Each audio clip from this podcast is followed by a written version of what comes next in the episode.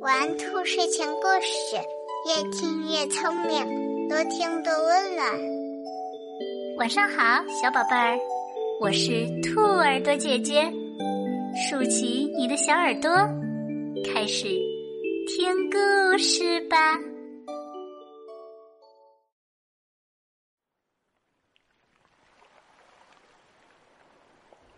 喝海水的海鸥。小花猫借了一艘船，准备到海上去钓鱼。它准备好东西后，便兴冲冲的出发了。小花猫把船开到了大海中，天气非常的炎热。不到中午，它带的水就喝完了。火辣辣的太阳照下来，小花猫感觉浑身冒汗，嗓子都要起火了。小花猫觉得很渴，可是水喝完了，该怎么办呢？它看着茫茫的大海，灵机一动，有办法了。它捧起海水就往嘴里送，但只喝了一口。便把水吐了出来。海水的味道又咸又苦，不但不解渴，反而让他感觉更渴了。小花猫以为是自己的味觉出了问题，便想再喝一口海水试试。这时候，小海鸥突然在他头顶上大声的对他说：“小花猫。”你不能喝海水，为什么？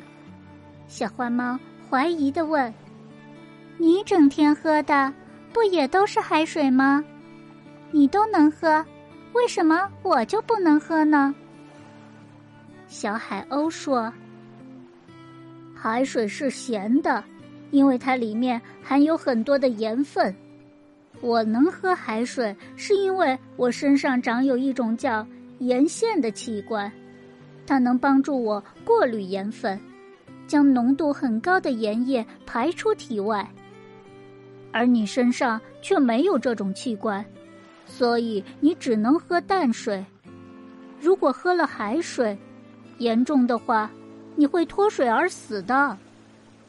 小花猫赶紧把正要喝的海水倒掉了。小花猫谢过小海鸥后。便收拾好东西回家了，因为他渴得实在受不了了。只有回到家里，才能喝到不含盐的淡水了。原来呀，海水是不能随便喝的。如果海鸥没有告诉小花猫的话，小花猫就会因为喝了过多的海水而发生危险了。所以。学习知识是很重要的。拥有丰富的知识，能在关键的时刻帮助到我们，还能帮我们躲避危险。小朋友，你们说对吗？